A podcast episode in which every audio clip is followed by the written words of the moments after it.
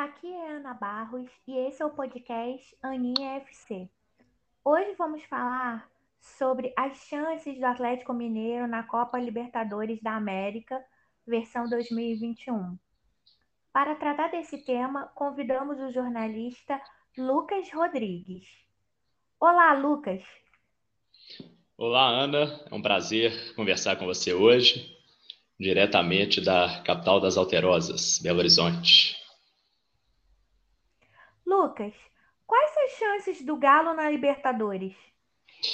Então, Ana, essa é uma pergunta é, difícil de responder, porque envolve uma série de fatores que vão desde é, você contar com seu time completo nas fases decisivas, né, a o próprio chaveamento que pode vir a, a, a surgir né, a partir da, da fase de oitavas de final. Eu acho que a melhor forma de eu começar a te responder essa pergunta é dizer que, se você perguntar para um torcedor do Atlético hoje, se ele aceita menos do que uma semifinal, dificilmente ele vai dizer que, que sim. Né? O Galo, desde que foi campeão em 2013, a melhor campanha em 2016 foram as quartas de final, né, quando ele é eliminado pelo São Paulo pelo gol marcado fora. E pelo volume que foi apresentado nas duas últimas partidas e pelo elenco atual, dificilmente um, um torcedor vai, como te disse, vai ficar satisfeito com pelo menos chegar à, à fase de semifinal, né? E aí a gente sabe que tem, temos grandes potências na, no continente, né? Inclusive com, com mais tradição que o Galo no torneio. Então, aí sim é, né, é, vamos dizer, tá, tá, a missão está cumprida ou parcialmente cumprida. É, o Atlético, até o jogo, até o primeiro tempo contra o América de Cali, né, no Mineirão, que foi o segundo jogo dessa fase de grupos, ele estava sendo muito contestado, né, o trabalho do Cuca, muito criticado, foi quando teve a, a, a manifestação pública do Hulk, né, o Hulk até então jogando mais pelo lado de campo, tendo que buscar mais o jogo, e ali ele não estava rendendo o que foi esperado quando foi contratado. Dali em diante parece que mudou a chave. Né? O, o, depois desse, vamos colocar assim, protesto do Hulk, o, o Cuca mesmo assim não bancou no segundo jogo, ele começou no banco de reservas, mas entrou no segundo tempo, marcou dois gols, foi decisivo para a primeira vitória do clube na competição. E na sequência a gente teve a goleada né, contra o Cerro, é, é, né, 4 a 0 e a última vitória, a primeira fora de casa, 3 a 1 contra o América de Cali, também com um volume de jogo bastante interessante. Né? O Hulk jogando mais centralizado, né? mais no meio do ataque, e fazendo talvez uma posição mais semelhante ao que o Jô fez em 2013, quando foi o artilheiro da competição. Então o Galo ele carecia dessa, dessa peça ali para justamente fazer os gols que não estavam saindo. Então hoje a campanha são 10 pontos de 12 possíveis, três vitórias e um empate né, joga às nove da noite contra o Cerro no Paraguai, teoricamente o jogo mais complicado, mas ainda assim é, é, a torcida vê com muito otimismo, né, o, o, próprio clube. O Cuca, apesar desse início conturbado, é um, um técnico que conhece o, o, clube né, internamente, então já foi campeão do, do, do maior título da história do clube. Então são fatores que, que dão muita esperança ao torcedor. Né? Você tem é, dois laterais que dão conta do recado, o Guga um pouco mais criticado, o Arana uma unanimidade, né, um bom zagueiro que é o Júnior Alonso e né, um meia como o Nacho que bate escanteio, bate falta, um cara muito grande para disputar Libertadores. E por outro lado, né, colocando alguns é, poréns nesse time, a, a, a, defesa ainda tem seus apagões. Né? Com exceção da goleada de 4 a 0 frente ao Cerro, o Atlético foi vazado em todos os jogos. Então, né, contra o, o, o, América de Cali, uma falha individual do Tietchan, no jogo anterior, né, agora é, na Colômbia, é, já uma falha mais generalizada, então ainda é um ponto que, que a torcida né, tem um pé atrás, né, talvez não tenha aquele volante aguerrido, marcador que, que faz com que um Nacho da vida não precise marcar como tinha em 2013, né, no caso o Pierre, mesmo o Leandro Donizete, que lançava muito bem, mas que também era mais um cão de guarda. Então, esses são pontos de, de atenção. E aí, é como eu disse, vai depender do, muito do chaveamento, porque se você olhar hoje para a chave, os segundos colocados hoje são tem, tem clubes muito fortes. Né? Você pega o grupo do Inter, pode ser o Inter, pode ser o Olímpia. O Santos hoje está em segundo lugar, pode ser o Boca. né? O, o próprio River pode ficar em segundo, ou o Fluminense. Então, a gente tem equipes muito fortes que o, o vai depender desse sorteio. Naturalmente, o Galo, é, confirmando a primeira colocação, precisa de um empate hoje para praticamente selar. Ele pega um segundo colocado e define a segunda partida em casa. Isso, naturalmente, é, é um fator positivo para a sequência da competição. É, porque o grupo do Atlético, é o grupo H, é América de Cali, Deportivo Lagáuria e Isso. Cerro Portenho. Isso. Desses adversários, o mais complicado mesmo é o Cerro Portenho, que o Galo aplicou 4 a 0 no primeiro jogo e joga hoje, como você falou, às 21 horas, né, Lucas? Exatamente, Ana.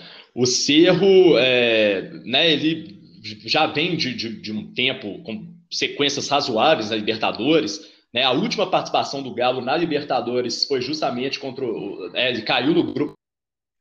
Ele sofreu uma derrota duríssima, é, é, se não me engano, a pior derrota em casa na Libertadores, né, é, na fase de grupos, né, na época o técnico Levir Coupe, e agora pagou com juros. Né, naquela ocasião perdeu de 4 a 1 em casa e agora venceu por 4 a 0 o Cerro que tem o Bocelli, né, velho conhecido, é, recente conhecido da torcida corintiana, é, velho conhecido da torcida do Cruzeiro, né? Foi ele que fez o, o gol do título de 2009, é, quando atuava pelo Estudiantes.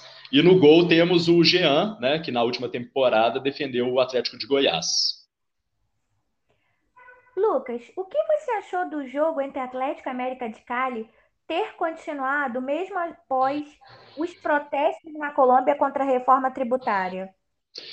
Olha, Ana, é, minha, o meu questionamento não é nem ter continuado. Eu acho que, pelo que já havia acontecido do dia anterior, não tinha nem que ter começado. Né? Inicialmente, ele foi marcado para outra cidade colombiana, é, agora né, me falta o nome, é, e transferido para Barranquilla.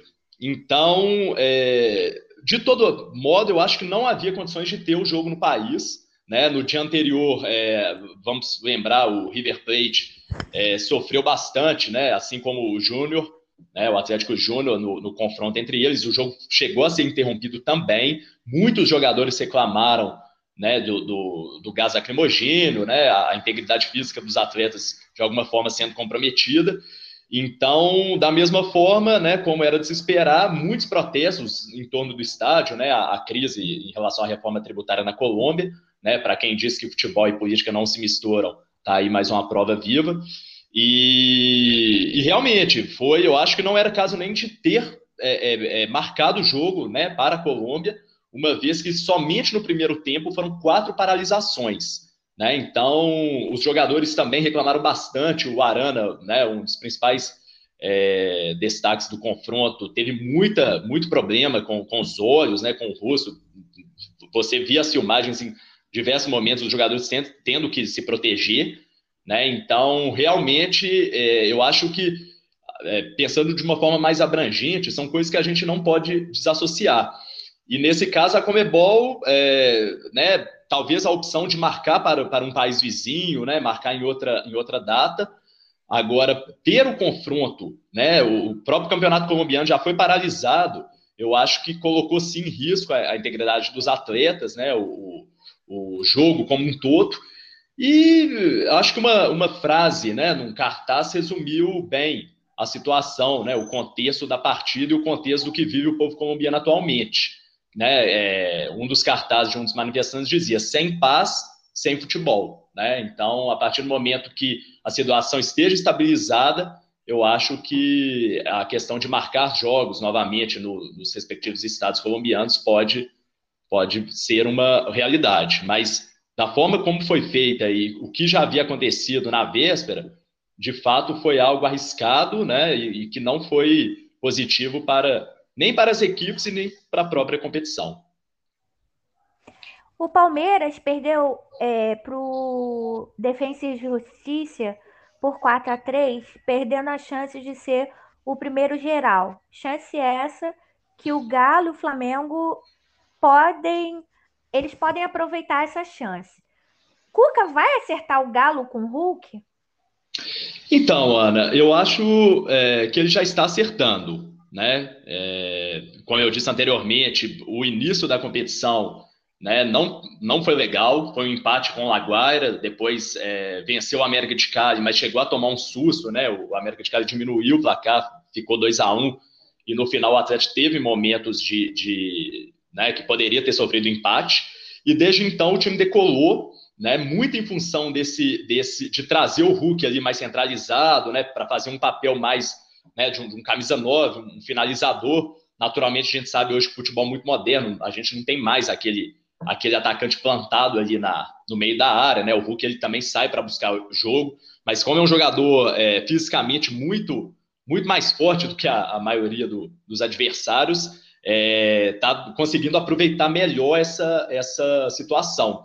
Então eu acho que o, que o Cuca hoje está acertando o clube, né? O, o, a gente tem já um time base, vamos dizer assim, que foi o, o mesmo time praticamente que jogou nas duas últimas partidas, né? O Everson no gol, o Alonso com o Rabelo, é, né, os dois zagueiros, Arana e Guga, é, Jair ou Alan, né, o Jair anda tendo uma sequência de lesão forte, ou mesmo o Zaratio, né, que começou bem o ano e também se machucou, Tietê, que é um homem de confiança do Cuca, chegou depois, mas assumindo a titularidade, e Nath Fernandes.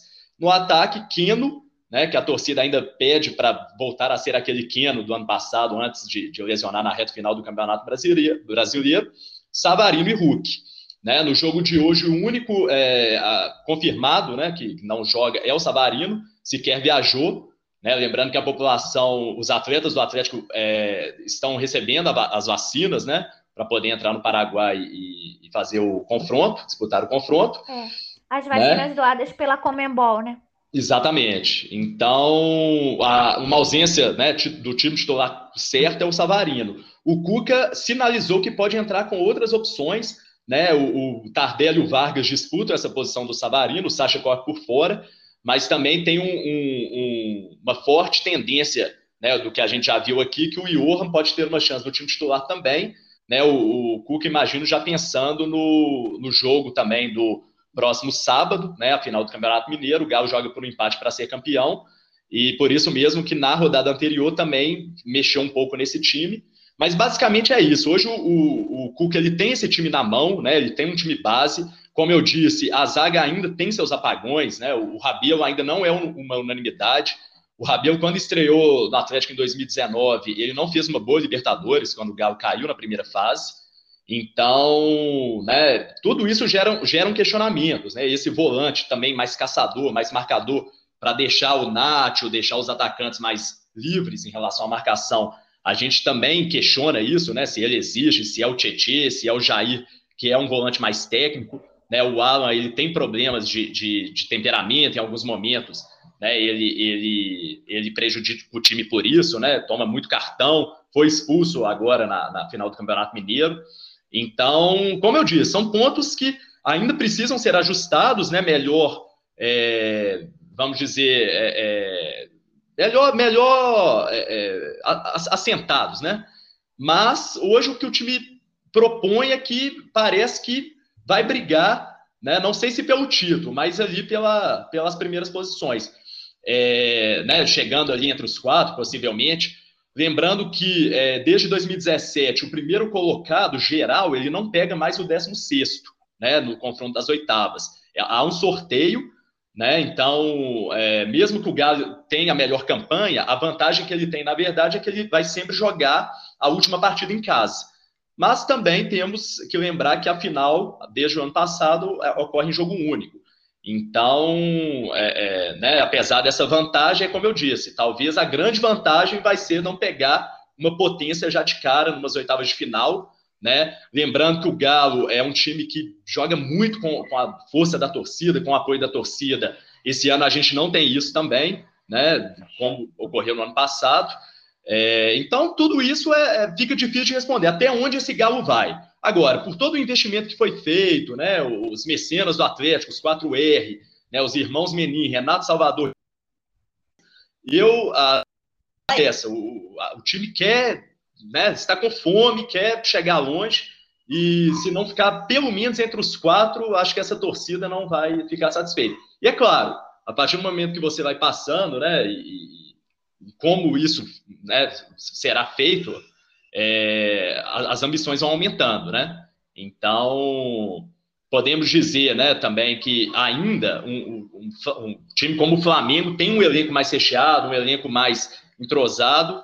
Então, é, por mais que haja essa ambição, sabe-se né, que é, um jogo como um Flamengo, por exemplo, vai ser 50% para cada lado, ou se há algum favorito, é, na minha opinião, é o Flamengo, né, uma hipotética, um hipotético confronto brasileiro nessa Libertadores. Lucas, queria te agradecer muito, foi um prazer falar sobre o Galo com você. Até o próximo podcast. Prazer foi todo meu, Ana. Vou seguir acompanhando. Grande abraço.